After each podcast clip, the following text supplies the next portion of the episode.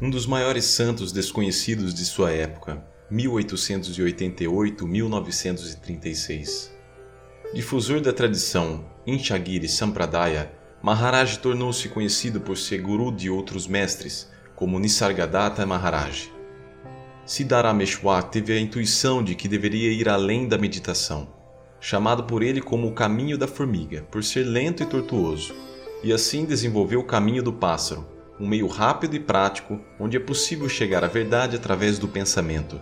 A ignorância veio por meio dos pensamentos, e se os pensamentos forem absorvidos pela realidade, apenas pensando, pode-se chegar ao estado último. 18 de novembro de 1934 Quem é Sri Sadguru Siddharameshwar Maharaj?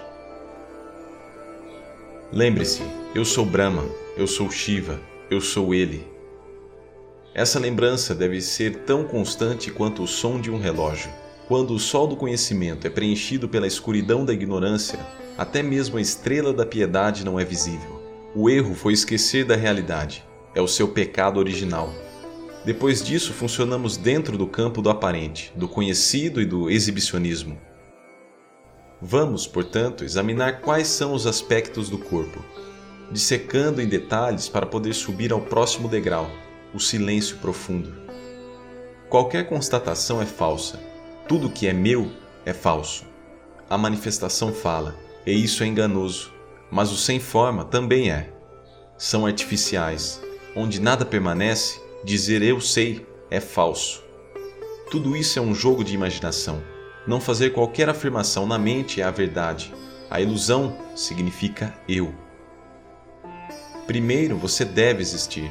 Só assim a investigação será possível. Se você não está lá, quem vai fazer esse estudo? Não depende dos seus sentidos para confirmar se você existe. Não há dúvida sobre a veracidade, porque é o estado de ser.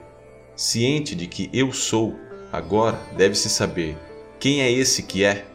Se você examinar todos os seus pensamentos, você descobrirá que não existe nenhum eu. Se não houver o um indivíduo, não há ilusão. Investigue essa sensação de existir. O eu sou, sem conceito ou imaginação. Se houver interioridade e total renúncia, o eu é o anterior a tudo. Por analogia, embora o olho vê todos os objetos, nenhum objeto pode ver o olho. A língua não pode sentir a si mesma. E ninguém sente a necessidade da luz de uma lâmpada para ver o sol. Da mesma forma, ninguém é capaz de ver isso. Este conhecimento permeia tudo, e ainda assim, do ponto de vista do ser ignorante, é como se fosse invisível. Quando o açúcar pode provar de sua própria doçura? Da mesma forma, o conhecimento não experimenta a si mesmo como um objeto. Este puro conhecimento só é visto quando alguém desiste, tanto de ver quanto de pensar que eu sou o que vê. O instrumento de ver é o olho, e o instrumento de conhecer um pensamento é o intelecto. O próprio conhecimento só pode ser visto por deixar de lado ambos os instrumentos. Visão e intelecto não têm valor aqui. Render-se significa abandonar o ego, ou é aquele que desistiu da dureza e está destituído de alguém. Se você experimenta o anterior a tudo, a realidade é destituída de qualquer posição hipotética. Aquilo é a felicidade indescritível. Essa experiência pura não pode ser apontada, Aquilo é algo que está além de é ou do não é. Ele permanece além de todos os conceitos. Não é visto pelos olhos e a mente não pode compreendê-lo.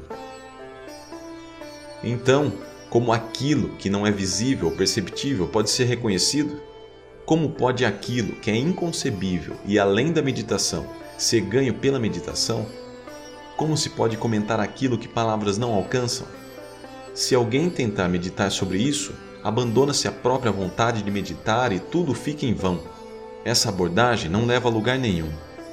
Portanto, é necessário seguir o caminho discriminativo.